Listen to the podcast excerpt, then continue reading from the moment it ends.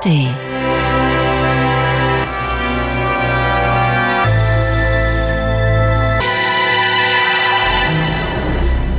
Elektrobeats, ein Radio 1 Podcast. Mit Olaf Zimmermann. Hallo und herzlich willkommen zur Ausgabe 1282. Nach 24 Jahren ist jetzt mit Momentum ein neues Album der legendären Gruppe Agitation Free erschienen und da freue ich mich gleich, Michael Hönig und Lutz Graf Ulbrich, auch bekannt als Lühl, hier als meine Studiogäste begrüßen zu können, um mit ihnen gemeinsam das neue Album vorzustellen, aber auch eine Zeitreise zu unternehmen. Pour ce numéro de Rock en Stock, nous avons voulu vous présenter une autre musique. Dans le rock and roll, il se passe des tas de choses dans tous les bouts du monde et il y a ce que les Anglais, les Américains appellent le progressive rock, le rock progressif.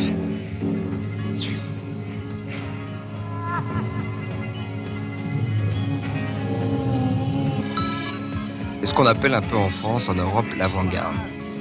L'avant-garde l'avant-garde, l'avant-garde. Et cette autre chose s'est concrétisée surtout en Allemagne et commence à se faire en France? Avec des groupes qui ont décidé de ne pas jouer pour le public de la musique contemporaine, de ne pas jouer pour le public du jazz, de jouer pour le public des amateurs de rock, mais avec une autre musique. Une autre musique. Une autre musique. Énormément, énormément ce soir, ce soir, s'appelle Agitation Free. Agitation Free. Agitation Free. Free. Free. Free. Agitation Free avec deux batteurs, avec quand même de la guitare, avec bien sûr un synthétiseur, avec toujours une guitare basse aussi. C'est un nouveau son, c'est un nouveau son, nouveau son, nouveau son, nouveau son, son, son, son. Agitation Free. C'est un nouveau son je crois une expérience assez curieuse et qui valait la peine d'être montrée à la télévision. En Allemagne, en Allemagne, en Allemagne, et comment ça se fait, et comment ça se fait en France, en France, en France. Avec deux batteurs, avec quand même de la guitare, avec bien sûr un synthétiseur, avec toujours professors. Education free. Education free. free.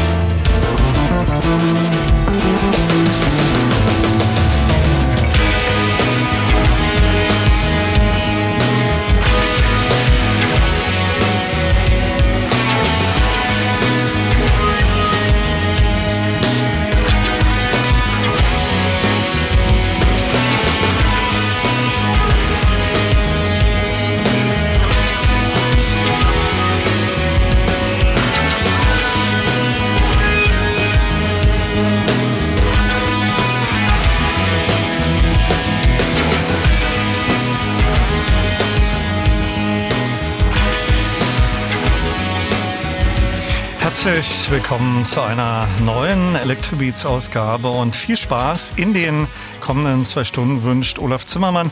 Eingangs gehört Nouveau Sun aus dem neuen Agitation Free Album Momentum, das erste Studioalbum seit River of Return 1999. Zwischendurch gab es 2011 das Live in Tokyo Album Shibuya Nights. Ich kündigte es schon an, jetzt bei mir in der ersten Stunde zu Gast. Michael Hönig, jahrelang wohnhaft in Los Angeles, jetzt schon seit einiger Zeit auf Ibiza und auch von dort angereist und Lühl Lutz Graf Ulrich Ulbrich. Herzlich willkommen, die Herren. Schönen guten Abend. Ja, hallo. Hallo, hallo. Neues Album nach 24 Jahren. Ihr war zumindest Lühe auch 1999, zwei Jahre nach Gründung von Radio 1 hier bei mir in der Sendung zum Studiovorgänger River of Return. Ich weiß nicht mehr, in welcher Besetzung ihr mich damals besucht habt. Äh, ob Michael da auch dabei war, wahrscheinlich nicht. Auf jeden ja. Fall Lühe und der 2017 verstorbene Gustl Lütjens. 1998 gab es schon hier eine Sendung zum Geburtstagsfest von Lühl im Tränenpalast. Und da entstand auch die Idee, nach vielen Jahren wieder live aufzutreten. Es gab dann 2007 auch eine Tournee in Japan in Originalbesetzung, davor auch Konzerte in Deutschland. Wann reifte in den letzten Jahren die Idee zur Produktion des neuen Albums und von wem ging da die Initiative aus? Nach äh, diesen Konzerten in Tokio und in äh, ein paar Festivals in, äh, in Europa und äh, anderen Konzerten in England und Frankreich war irgendwie klar, dass die Band irgendwie noch funktioniert und äh, dass das, äh, der Funke immer noch gesprungen ist. Und wir, fang, wir fingen, glaube ich, 19, äh, 2014 mhm. an, über neues Material äh, nachzudenken. Und äh, wir waren damals bei Gustl auf dem Bauernhof und haben da geprobt hatten aber eigentlich nicht genug Zeit, um alles äh, zu Ende zu entwickeln. Aber da sind äh, Ideen entstanden, die gereift sind und die dann, äh, äh die wir dann während Corona, als alle wirklich Zeit hatten, mhm äh, finalisiert habt. Ja, finalisiert haben, ja genau. Vielleicht so ein paar Produktionsdaten vorangestellt. Äh, von wann bis wann? Du erwähntest oder ihr erwähntet gerade, wann so die erste Idee für dieses Album entstand, wann so die, die ersten äh, Sessions zu den sieben neuen Stücken entstanden sind. Und äh, wer war alles beteiligt? Ihr beiden seid ja die Originalmitglieder plus Burkhard Rausch an den Drums. Sind da auch noch von Gitarrenspuren von Gustl Lütjens, der 2017 verstorben ist, mit eingeflossen? Ja, ja, genau. Also wie, wie Hünni schon sagte, haben wir uns bei Gustl damals getroffen im Studio und haben zwei Wochen lang äh, gejammt. Jeder hatte so ein paar Ideen dabei. Und da war halt dann Gustl Littens vor allem noch dabei und den haben wir da auch aufgenommen und deshalb ist der auch noch zu hören, glücklicherweise. Äh, übrigens auch per Stimme, äh, das ist ganz toll geworden. Und äh, Burkhard Rausch, Michael Hönig und äh, unser neuer Bassist, sage ich mal.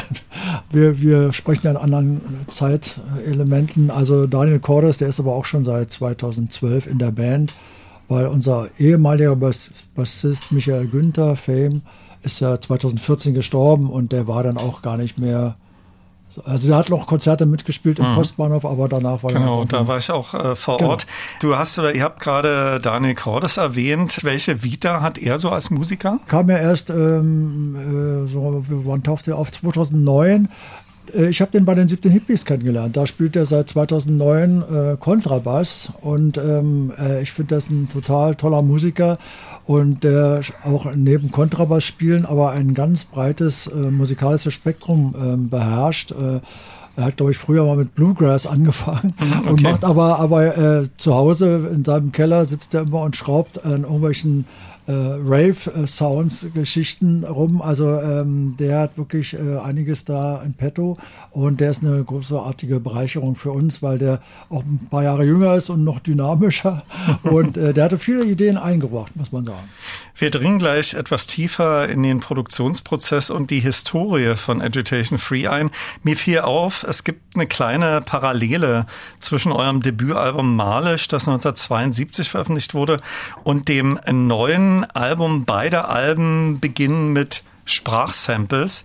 Zufall und was habt ihr da 1972 beziehungsweise für das neue Album gesampelt? Das ist, äh, das fand ich bewusst okay, äh, aber gemacht, aber äh, die, äh, die Sprachcollage am Anfang von Nouveau Son ist äh, ein französischer DJ, der damals eine Fernsehsendung im ORTF mit uns gemacht hat. Ah, der hat euch anmoderiert, ja. Und das war 1972 und die Sprache äh, ist dann in diese Collage eingeflossen.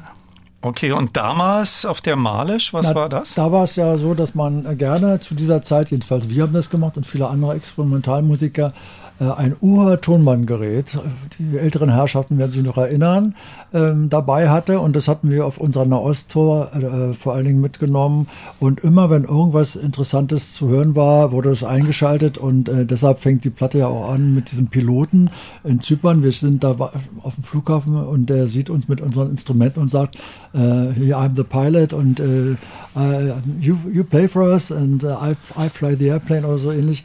Genau, und, das werden wir gleich hören. Ja, ja. hat man damals auch schon Field Recordings gesagt oder ist das nee. eher so ein neumodischer Begriff? Nee, das, man, das, haben wir damals nicht so gedacht. Ja, Bevor wir Neues hören, gehen wir 52 Jahre zurück und hören aus Malisch You Play for Us Today.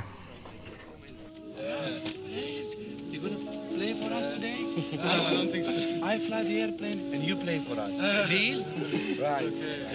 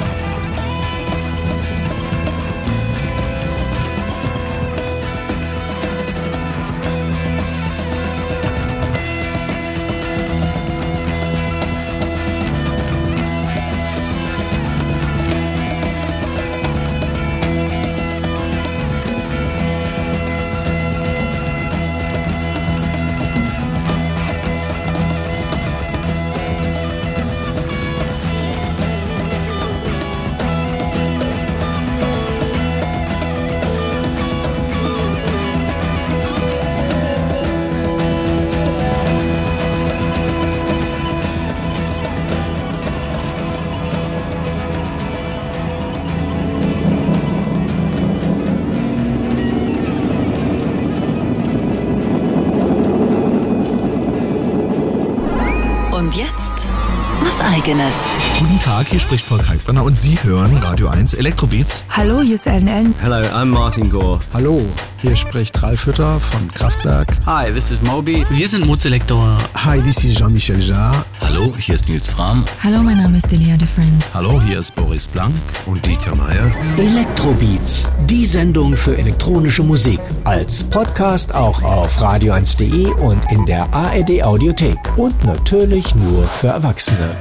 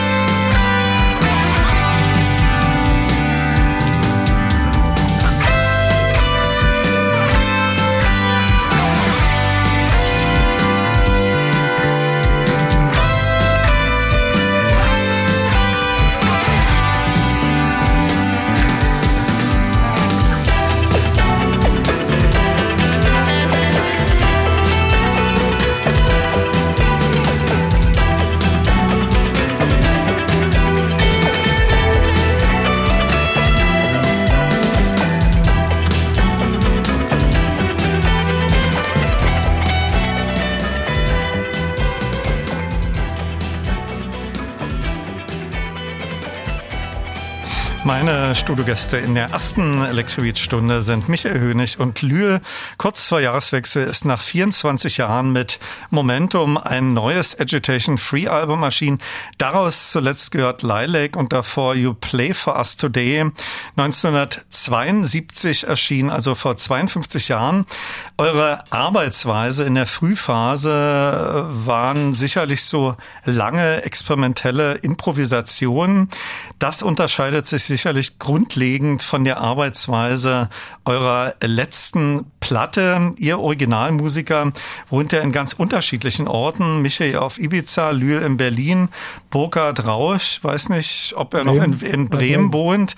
Äh, wie habt ihr die neuen Stücke entwickelt? Gab es da so gemeinsame Aufnahmesessions oder lief das generell so via Datentransfer? Also wir haben angefangen, äh, als wir bei Gustl probten, äh, angefangen, Gerüste für die Stücke zu bauen. Und äh, die Struktur der meisten Stücke hat sich schon damals äh, ganz klar geformt. Aber die Aufnahmeweise für das Album war total äh, äh, über den Äther. Es war alles äh, Pro Tools Cloud.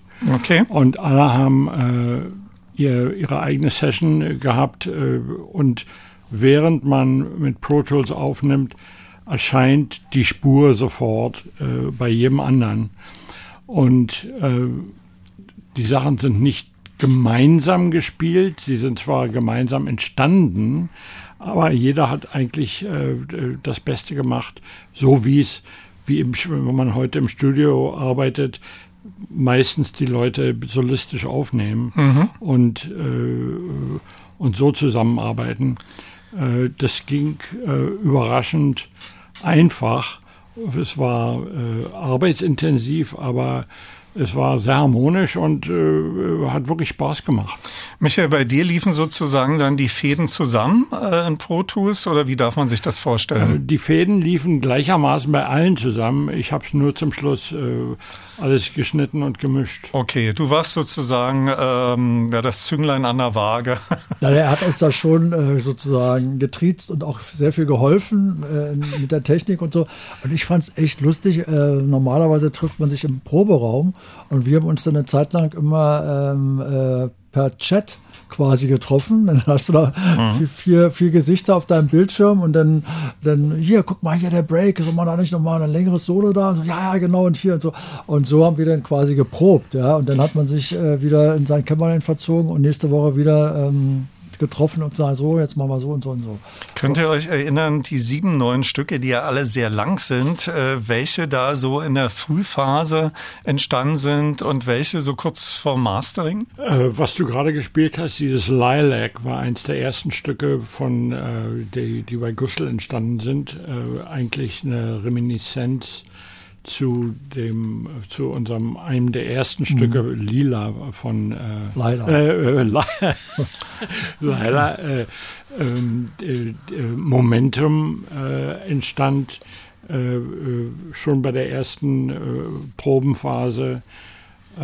Die anderen Stücke kamen langsam dazu. Ne? Ja, und manche sind noch gar nicht dabei. Wir haben ja so ausgefiltert, aber genau. Tauchen wir etwas in die Historie von Agitation Free ein. Bereits 1967 gegründet durch den Zusammenschluss zweier Berliner Rockbands. Anfangs wurden überwiegend noch Fremdkompositionen gespielt. Lö, kannst du dich erinnern, äh, wie die beiden Gruppen damals hießen und wer auf den Namen Agitation Free kam und warum ihr den gewählt habt? Genau, kann ich dir kurz sagen. Wir trafen uns 67 ähm, da war das Oktoberfest, weiß ich noch, äh, an dem Gelände haben wir uns getroffen mit zwei Bands. Eine hieß The Centuries, da war Christoph Franke äh, mhm. bei und ich. Später Tension drin, Genau. Ja. Und die andere Band hieß Ugly, Thi äh, nee, äh, Ugly Things, äh, also äh, in Anlehnung an Pretty Things mit Lutz, Ludwig Kramer und Michael Felm-Günther. Und ja, und wir trafen uns da und haben beschlossen, wir machen jetzt mal was Gemeinsames, weil unsere beiden Bands nicht mehr so gut funktionierten und haben dann den Namen äh, gefunden im, äh, in einem Lexikon. Äh, wie man, also man, damals machte man immer, also braucht man einen englischen Namen auf jeden Fall. Und äh, irgendwie äh, ist unser Lichttyp, wir hatten damals so einen Lichttypen, da gab es ja diese lustigen Dias, die man da, also mit Flüssigkeit ja, und so genau. weiter. Mhm. Und äh, saßen wir zusammen und der hat dann ins Lexikon ge, ge, mit dem Finger rein und irgendwie landet der bei Agitation. Okay. Äh, und dann hießen wir nur The Agitation am Anfang. Und dann hatten wir ein Probegig äh, mal im Quasimodo. Mhm. Und da war freier Eintritt. Und da stand hinter äh, The Agitation stand Free. Okay. Und, und, dann ist daraus Agitation Free geworden. Und das, das war's dann. Es gab äh, vor dem Debütalbum einige Umbesetzungen. Äh, Michael, wann bist du dann äh, zu Agitation Free gekommen? Ich bin gekommen, glaube ich, das war zwei Wochen nachdem äh, Christoph zu, äh, zu Tangerine Dream gegangen ist.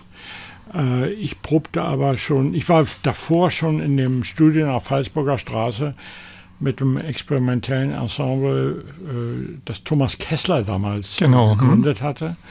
Äh, äh, und ich kannte die Band und Fame, der damals äh, versuchte, die Band äh, nach Christophs äh, Abgang äh, aufzupäppeln, fragt mich einfach, ob ich mitspielen will. Und, Hat er gut gemacht. Das, und ich weiß noch, unsere ersten Auftritte waren ohne ein Drummer und war nur Gitarren, Bass und, und meine äh, Tonband und äh, Kontaktmikrofon, Orgien. Wann, wann kam dann sowas wie Sinti A oder so ins, das Spiel? Kam, das kam ein Jahr später ins Spiel. Das kam 1971 oder 72 ins Spiel. Mhm. Und äh, äh, kurz nach, also ich, ich glaube, es war zwei, drei Monate nachdem ich dabei war, brachte Klaus Schulze dann äh, ähm, Burkhard Rausch ins Studio. Ja, mhm. und wir sind ja damals, das haben ja viele Bands gemacht, ähm, nach England gefahren. Ich kann mich noch erinnern, das war 72, glaube ich, äh, sind wir oder 71 sind wir beide nach England drei Wochen und haben dann bei IMS direkt dann äh, den den den, den Synthi A gekauft und ich habe mir eine Orgelgitarre gekauft von Vox die war damals auch hochmodern mit 25 Knöpfen, hat sich aber nicht bewährt. Ja, das war damals, wir haben, wir haben zwei Synthes damals mitgebracht. Einer war für Christoph Franke. Mhm. Und, und äh, äh einer, und, einer und der VW Käfer hatte eine Panne in London und wir sind die ganze Rückfahrt, wurden wir abgeschleppt per Tramp in dem Käfer äh, mit unserem neuen Equipment drin. Und was lustig war, wenn ich das noch erzählen darf, als wir dann über die Grenze kamen äh, mit dem Zoll, wir hingen an einem Kabel, also an einem Abziehschleppseil von einem Wagen und der Zollbeamte winkte den Wagen vor uns durch hm. und, und, wir hatten ja unsere Instrumente drin und hatten ein bisschen Schiss und äh, wir konnten aber nicht anhalten, weil er wollte uns stoppen, weil wir hingen ja mit dem Kabel mit dem Seil So sind wir also heil dann nach Hause gekommen. Könnt, könnt ihr euch erinnern, wie teuer so ein Sinti A damals ein Pfund war? Ah, das war das war ziemlich heftig. Das war, ich, ich glaube so um 3000, 2000 Okay, Pfund das ist so. ja. nicht unbedingt aus der Portokasse zu bezahlen. Vor eurem Debütalbum Malisch gab es eure Ägyptenreise, die als Inspiration dann auch in die Stücke eingeflossen ist. Äh, wie kam es zu dieser Konzerteinladung? Da haben wir im Cartier gespielt mit, glaube ich, Tangerine Dream und Ashra Temple. Cartier Latin war damals der, der super toller Ort für, für alle Rockbands in Berlin, West-Berlin. Und da kam ein Typ auf die Bühne mit einem Schlips und Anzug, so ein älterer Herr, und irgendwie sagte er, er ist der Konsul von Kairo und ob, ob, wir in Kairo spielen möchten. Und zu diesem Zeitpunkt hatten wir nur in Frankfurt am Main mal gespielt, sonst nur in Westberlin. Und wir dachten, das ist ein Spinner oder so. Äh, und er war auch nicht der Konsul. Aber drei Wochen später kam ein Schreiben vom Auswärtigen Amt und dann haben die, es war dann mit dem Goethe-Institut zusammen. Mhm. Und wir haben dann tatsächlich eine Tournee zusammengestellt. Äh, also das war dann eigentlich noch Damaskus war bei, fiel dann aber aus, äh, aber Zypern, Beirut, äh, also Libanon, Griechenland und Ägypten. In äh, welche musikalische Schublade hat man eure Musik damals Anfang der 70er Jahre eingeordnet? Von Prog oder Krautrock hat man sicherlich damals noch nicht so gesprochen. In eurer Musik, äh, und das war damals ja neu, fanden damals auch so Ethno- und World Music Elemente Beachtung. Ja, das, diese, diese Begriffe gab es damals aber noch gar nicht. Äh, ich glaube, es war, es war progressiver Rock. Ja, und Avantgarde tauchte auch immer auf, weil wir ja viel auch mit so durch den Thomas Kessler aus dem Beatstudio. Das war ja ein Avantgarde-Komponist, der hat uns auch viel an diese Musik rangeführt. Und damals in Westberlin gab es ja äh, auch sehr viele Konzerte mit Steve Reich, Terry Riley, solchen Leuten. Teilweise lebten auch Komponisten hier, Ladislav Kopkovic zum Beispiel. Und mit denen hatten wir Kontakt und deshalb floss auch diese, diese Art Musik, also diese moderne, ernste Musik äh, in unsere Musik mit rein. Seit eurer Gründung, und das hört sich krass an, ist ein halbes Jahrhundert vergangen. Es gibt den Begriff Berliner Schule. Da hat Bernd Kistenmacher, der auch dazu hier bei mir in der Sendung zu Gast war, ein sehr umfangreiches Buch geschrieben, wo ihr auch als Protagonisten vertreten seid. Äh, wie beschreibt ihr Außenstehenden, die noch nie von Agitation Free gehört haben, heute die Inkredenzien eurer Musik? Äh, eigentlich äh, äh, wie früher auch. Es ist ein, äh, ein Amalgam zwischen frühen äh, Pink Floyd Soft Machine und äh, West Coast Elementen, frühe Grateful Dead, ähm, lange Improvisation äh, mit Rock-Einflüssen und neuer Musik. Na, wir haben doch auch diesen schönen Begriff von diesem Cinematic Landscape. Okay, auch gut. Auf eurem neuen Album findet man sieben sehr lange Stücke. Einige haben wir auch schon gehört. Wir hören jetzt gleich das Titelstück Momentum. Äh, wer hat bestimmt, äh, so wird die Platte heißen? Und äh, wie ist das so generell mit der Namensgebung? Ist das so, sind das Teamentscheidungen oder gibt es da zu den Titeln auch Geschichten? Also da ist das immer das Schwierigste von allem, weil wir machen ja Instrumentalmusik und da kann man natürlich eigentlich alles irgendwie nehmen. Es sei denn, hat jemand eine Idee und macht für, für eine Blume, eine Musik oder so. Deshalb war das wirklich schwer, da einen Namen zu finden. Wir wollten was Internationales finden, was griffig ist, was, was ähm, gut klingt und was eben der ganzen Situation äh, entspricht. Und ähm, da kam dann nach langem, langem Hin- und Hersuchen Burkhard Rausch auf diesen Begriff Momentum und der wurde dann demokra äh, demokratisch auch äh, ja, äh, abgewinkt. Daumen nach oben. Ja, genau. Und dann, dann war es das.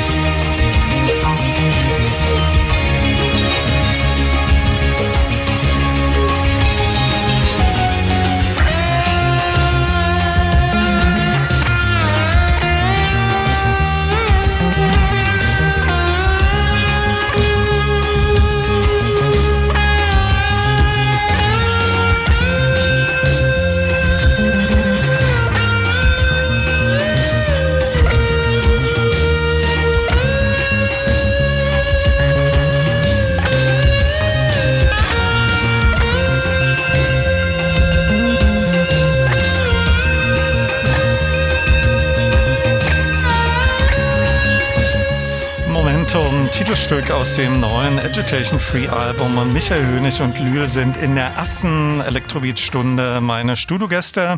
Eure neue Platte ist Ende vergangenen Jahres erschienen. Da gab es sicherlich in der internationalen Presse auch schon einige Rezensionen zu lesen. Habt ihr da schon einiges gesichtet und habt davon Kenntnis, was da geschrieben wurde? Na, herausragend war, dass The Wire uns tatsächlich mal vier Seiten, glaube ich, spendiert haben. Und The Wire ist ja wirklich so eins der angesehensten Musikmagazine. Mhm. Und äh, ja, das freut uns natürlich sehr. Und wie man sowieso sagen muss, dass das ist, glaube ich, hat sich gar nicht verändert, dass es früher auch schon so war. Äh, diese Art von Musik wird im Ausland irgendwie äh, mehr beachtet. Äh, irgendwie, äh, du bist da hier in Deutschland tatsächlich der, der einzige Held, der diese Art Musik hier quasi featured. Und insofern ist das Interesse auch, glaube ich, im Ausland nochmal einen Zacken größer als jetzt hier in Deutschland. Ihr seid ja erfahrene alte Hasen im Musikgeschäft mit einer ganz langen äh, Vita. Michael lange Jahre auch sehr erfolgreich in Hollywood. Lühe mit ganz vielen Soloalben und Ashram. Habt ihr noch Zeit so und Interesse, die aktuelle so Elektronikszene von Musikerinnen und Musikern äh, zu verfolgen? Und ist euch da in den letzten Jahren irgendwas besonders Spannendes aufgefallen? mir richtig schwer zu machen. Jetzt habe ich euch auf den linken Fuß erwischt. Äh, äh, ich muss wirklich sagen, ich höre mehr Klassik als, äh, als Elektronik heutzutage. Ist selten, ich, dass ich was aus der Konserve höre. Ich bin mehr begeistert, wenn ich Live-Musik höre oder äh, äh ein Orchester höre, äh, neue Musik live dargeboten höre als äh, aus der Konserve. Album ist jetzt aktuell vor Jahreswechsel erschienen. Äh, die letzte Tournee von euch ist auch schon einige Jahre her. Äh, Wird es eine Tournee zum neuen Album geben und kann man da schon Aktuelles vermelden, beziehungsweise wo kann man sich dann informieren? Also wir haben auf jeden Fall unsere Seite agitationfree.com. Ähm, da ist alles Aktuelle drauf. Ähm, da steht zwar jetzt noch nicht, glaube ich, das konkrete Datum. Äh, wir werden auf jeden Fall im Sommer beim Burg Herzberg Festival spielen. Das ist, glaube ich, 25. oder 26. Äh, Juli. Und wir sind im Gespräch mit anderen äh, Festivals. Ähm, da gibt es jetzt aber noch kein äh, seriöses Update. Ähm, könnte auch sein, dass wir eine Tour machen, das weiß man noch nicht genau. Das kann dann aber auch erst später im Jahr sein. Und wir werden aber auf jeden Fall in Berlin spielen und äh, es sind auch Konzerte in Frankreich geplant. Also da schauen wir mal. Und wenn man, wenn wir was machen auf den sozialen Medien, sind wir dann aktiv oder auch auf unserer Seite. Das neue Album ist jetzt unlängst erschienen. Wenn die Platte gepresst ist, liegen ja äh, viele Jahre der Kreation hinter euch. Was äh, ist so 2024 von euch beiden geplant neben Agitation Free? Also Lühe ist sehr aktiv und Michael, komponierst du noch Soundtracks oder hast du schon so äh, tolle Sachen in deinem Leben geleistet, dass, äh, ja, dass du im Prinzip dein Leben als Privatier genießt? Äh, äh keine Soundtracks und äh, ich arbeite an Sachen, aber noch alles nicht äh, serienreif. Okay, aber könnte das eine neue Michael Hönig ja, ja, doch, es, werden? Es kann absolut was werden, okay. aber äh, ich spreche nicht gerne über Sachen, Ungelegte die noch nicht fertig Eier. Okay. sind. Ja. Und Lühl, du ja. bist permanent. Ich bin da, ich äh, reise immer mit meiner Band oder im Duo auch äh, und mache meine Lühl-Songs da. Das ist ja eine andere äh, Geschichte. Aber ich habe jetzt auch, ähm, als Manuel Götsching letzt, äh, vorletztes Jahr gestorben ist, äh, das hat mich doch ganz schön äh, bewegt und dann habe ich ähm, danach ähm, auch wieder mich mit dieser Art von Musik beschäftigt und habe zu Hause äh, auch Aufnahmen gemacht und äh, da bin ich gerade dabei, die äh, anzubieten. Mal gucken, ob das äh, in diesem Jahr klappt, ähm, dass das rauskommt. Und dann habe ich jetzt eine ganz andere Band äh, gegründet, so ein bisschen wie bei den 17 Hippies. Da, da bin ich ja nicht mehr dabei, habe jetzt meine eigenen 17 Hippies. Das heißt der wilde Ballon. Okay. Das ist eine wilde Mischung auch aus Musikern und Musik. Ich habe jetzt noch Nightwatch aufliegen, zumindest einen Ausschnitt daraus. Äh, welche Making-of-Geschichte hat dieses Stück? Das beginnt ja eher verhalten symphonisch, auch so mit Field Recordings. Ja, das war ein Entwurf von Gustl Lütjens ähm, und ähm, als wir nochmal die Stücke so durchgingen, was wir da haben, wir hatten das gar nicht groß beachtet damals, aber es gab schon einen Entwurf und ähm, den haben wir dann doch nochmal genommen und daran rumgeschraubt und ich bin sehr, sehr glücklich, dass wir gerade auch diese Stimmung von diesem Stück äh, noch auf diese Platte haben bannen können. Meine Studiogäste in der ersten Elektrobeat-Stunde waren Michael Hönig und Lutz Graf Ulbrich. Ich wünsche euch viel Erfolg mit dem neuen Album. Wir alle hoffen auf Konzerte und äh, vielen Dank für euren Besuch heute hier bei mir in der Sendung. Sehr gerne. Danke, Olaf.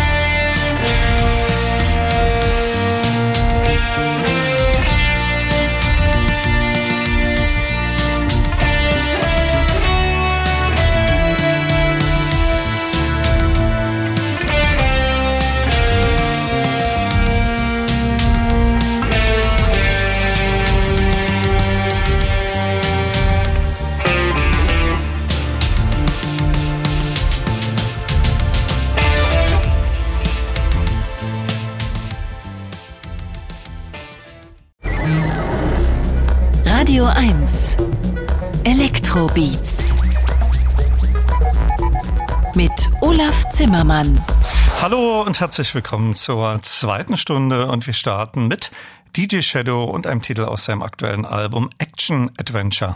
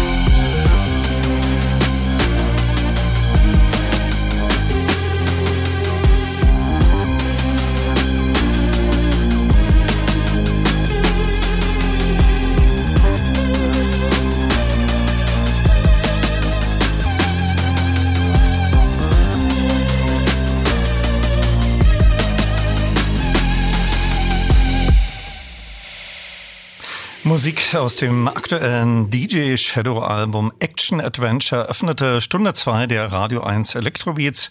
Viel Spaß wünscht Olaf Zimmermann. DJ Shadow kommt nach Berlin am 6. März in den Festsaal Kreuzberg. Das neue DJ Shadow Album ist ganz okay, ist aber natürlich meilenweit entfernt von seinem damaligen Debütalbum Introducing.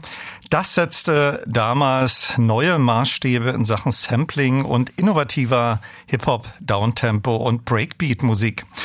Im vergangenen Jahr war ja die Musikerin Maria Di Ruhe hier bei mir in der Sendung zu Gast. Aktueller Anlass war ihr Doppelalbum Anarchy. Der Plattentitel setzt sich zusammen aus den Wörtern Energie und Anarchie. Diese Sendung, wie viele andere auch, ist noch überall als Podcast verfügbar, genau auch wie Teil 1 der Interview-Highlights 2023, wo sie ebenfalls Bestandteil ist.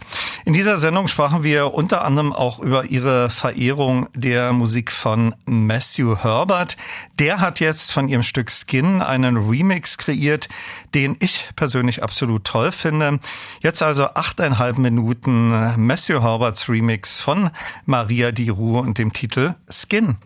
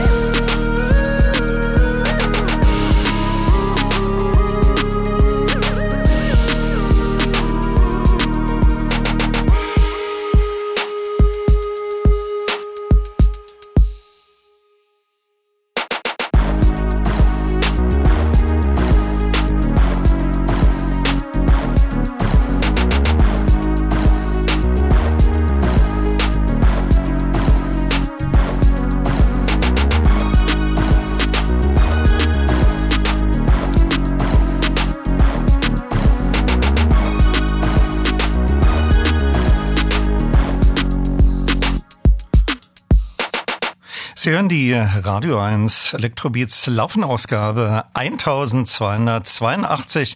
Das war zunächst Skin von Maria die Ruhe im ganz aktuellen, tollen Matthew Herbert Remix.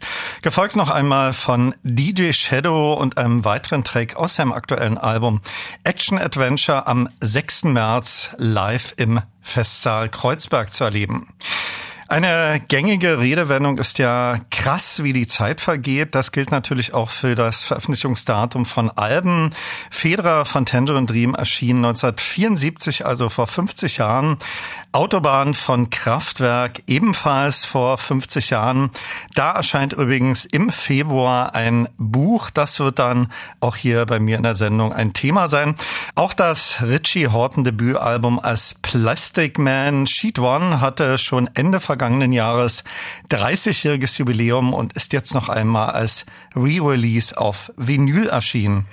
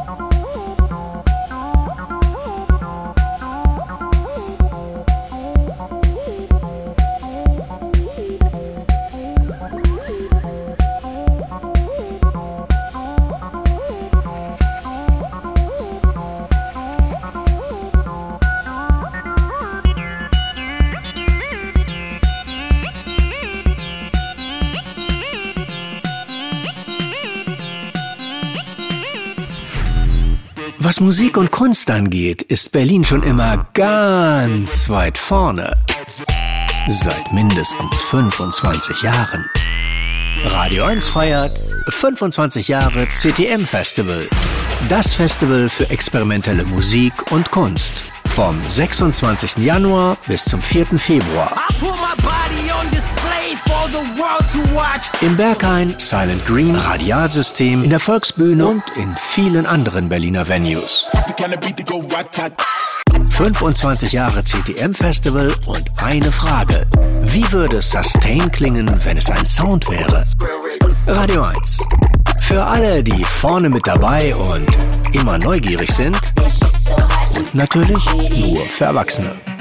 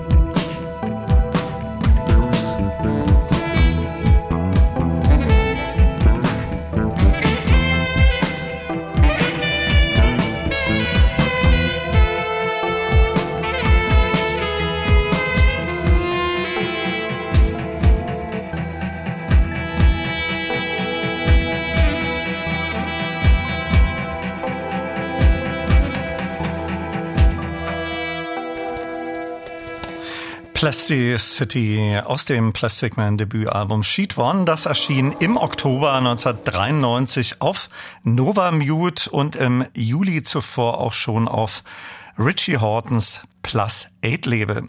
Jetzt ist dieses legendäre Album noch einmal als 30s Anniversary Edition auf Vinyl erschienen. Das danach war Tanga Telex, ganz Neues von Kreidler aus dem Album Twists, jetzt Mitte Januar auf Büro B erschienen und in der kommenden Woche freue ich mich, Kreidler hier als meine Studiogäste begrüßen zu können. Seit vielen Jahren, Jahrzehnten veröffentlicht das Warp-Label extrem spannende Platten von Künstlerinnen, Künstlern, deren Musik man mit Warp in Verbindung bringt. FX Twins, Querpusher, Nightmares on Wax, Hudson, Mohawk und viele, viele andere.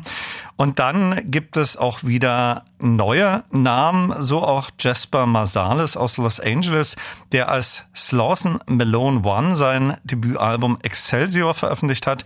Und das klingt mit seinen 18 Tracks wie ein buntes Mixtape. Hier ist daraus die Miniatur Love Letters, gefolgt von Anthony Rother mit City Tech Noir. Sein aktuelles Album trägt den schönen Titel Robocop und er wird demnächst hier bei mir in der Sendung zu Gast sein.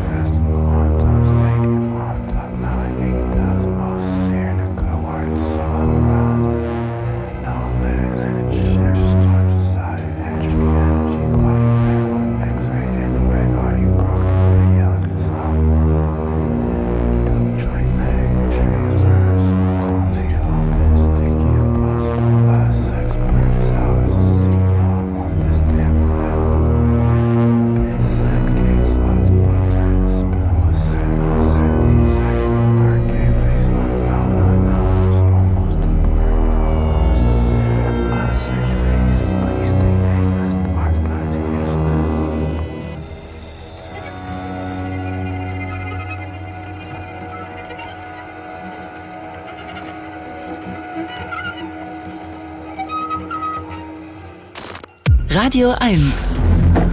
38 Jahre elektronische Musik im Radio mit Olaf Zimmermann.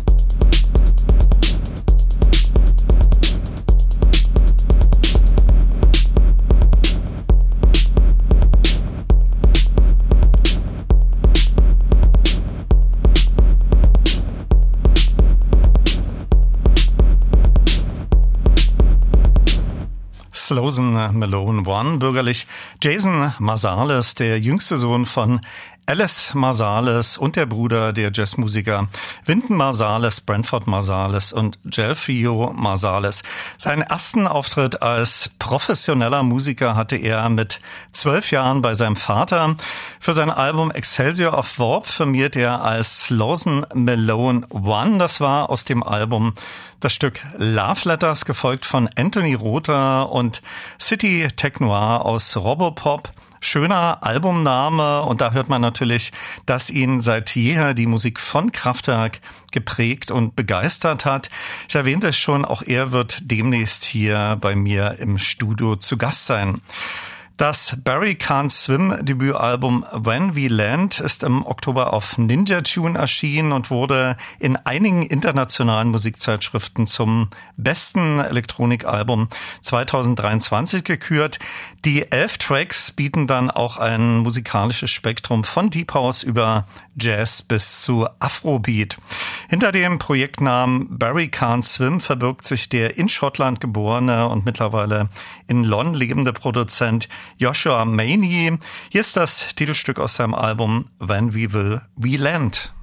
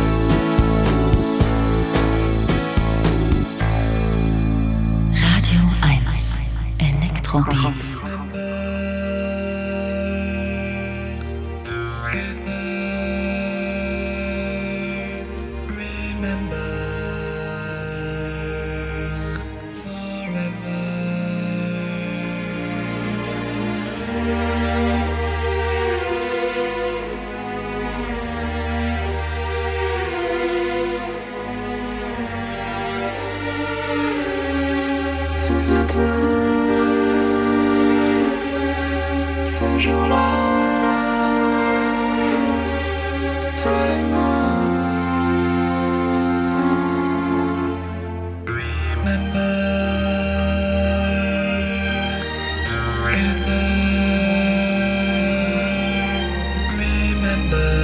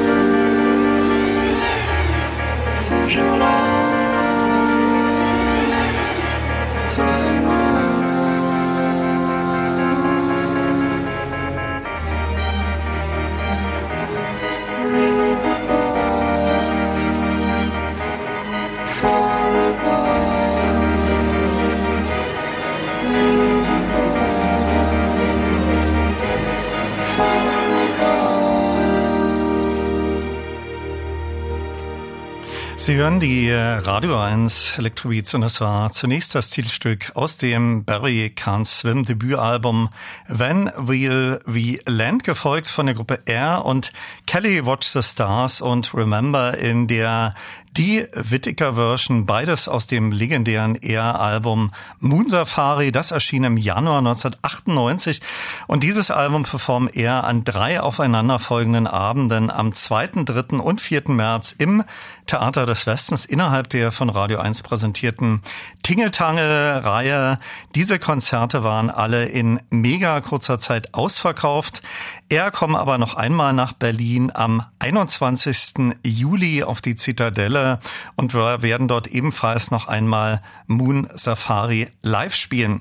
Ich beschließe diese Elektrobeats-Ausgabe mit zwei Remixen aus dem Jan Thiersen Kerber Remixes. Der Iko Sakan Remix. Sakan kommt aus Osaka und dem schließt sich Depeche Mode mit Ghosts Again im Masano Remix an. Und das ist ein Produzent und Musiker aus Liverpool. In der kommenden Woche dann hier bei mir zu Gast die Gruppe Kreidler. Tschüss sagt Olaf Zimmermann.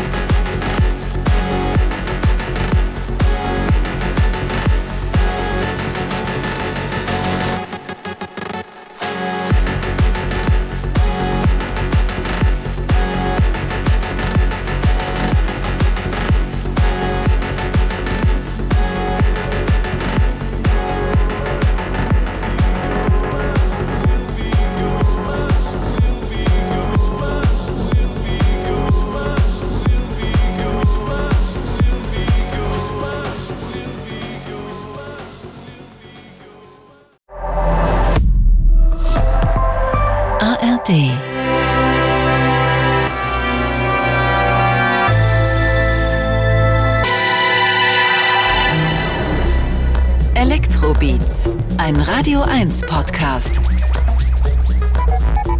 Mit Olaf Zimmermann.